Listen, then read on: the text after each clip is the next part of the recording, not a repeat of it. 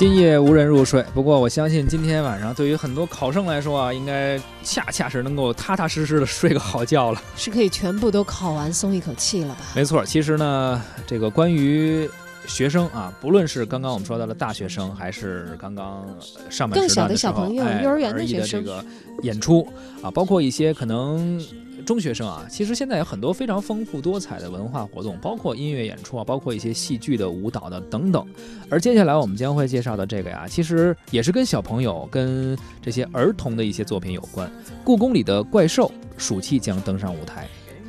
每当夜幕降临，故宫里呢便非常的热闹，包括吻兽、天马、行石、霸下等等，所有的神兽啊都相当的活跃。当然，这不是事实啊，这是一个故事。日前，根据童书作品《故宫里的大怪兽》改编的家庭音乐剧《故宫里的大怪兽之吻兽使命》宣布，今年暑假将会把这些怪兽一起搬上舞台。其实像这样的这个作品啊，像到夜里那些本来不动的东西活起来了，这可能会让大家容易想到那个博物馆博物馆奇妙夜啊。是。但是，一看这个剧是根据童书改编的家庭音乐剧，我想，哎，家庭音乐剧放在故宫的背景下，这是一个什么样的家庭？对，原来一般我们可能说到这种比较奇幻一些的呀，什么奇幻冒险啊，包括一些本来不该动起来的东西，最后都动了起来的这些东西啊，我们会想到什么什么什么梦游仙境啊，包括博物馆奇妙夜，是一些根植于西方的它的历史文化下的一些呃东西或者一些内容。故事创作吧。这个故宫里的神兽是完全根植于我们自己的历史文化、中国传统的文化中的一个生发出来的一个产品，还真是第一次见这样的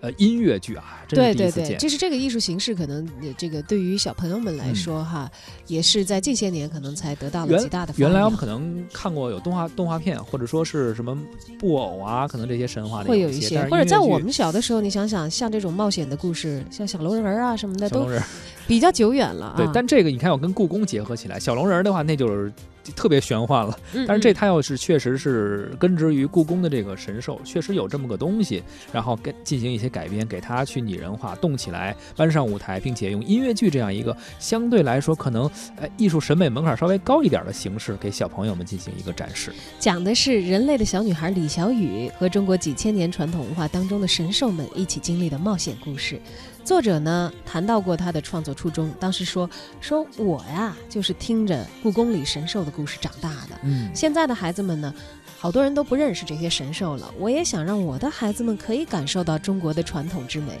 知道这很多神奇的故事其实就发生在我们的身边，而不是你非要去外国、去欧洲、去美国找。没错，该剧呢是北京演艺集团进军儿童剧市场的首部作品，将打破儿童剧市场现有的演出模式，以家庭音乐剧、系列剧以及剧场内外空间联动的形式，呈现出精品的演出。